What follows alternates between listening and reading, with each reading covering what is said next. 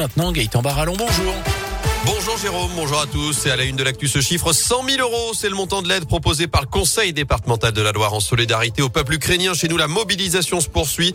La commune de Villars ouvre aujourd'hui un registre en mairie pour identifier les habitants qui souhaitent accueillir les réfugiés. Une collecte de produits de première nécessité est également lancée. Collecte qui a déjà permis de récolter une tonne de dons à Rive de Chier. En seulement trois jours, la protection civile basée à Saint-Galmier les récupérera lundi pour faire partir un convoi vers l'Ukraine mercredi prochain.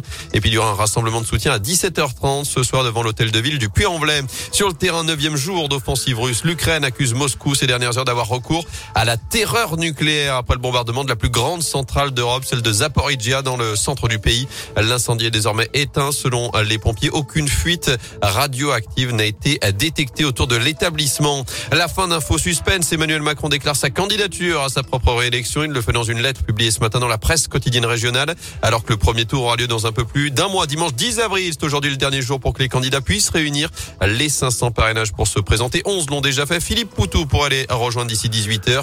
Dernier jour également pour s'inscrire sur les listes électorales uniquement en mairie désormais. En foot, coup d'envoi de la 27e journée de Ligue 1 ce soir. Lorient-Lyon au programme. Faudra attendre dimanche 13h pour le coup d'envoi d'ASS Metz. Match de la 27e journée donc avec plus de 30 000 spectateurs attendus dans le chaudron. Enfin, retour aux affaires pour Saint-Chamond. La reprise de la Pro ce soir. Déplacement à Lille à 20h.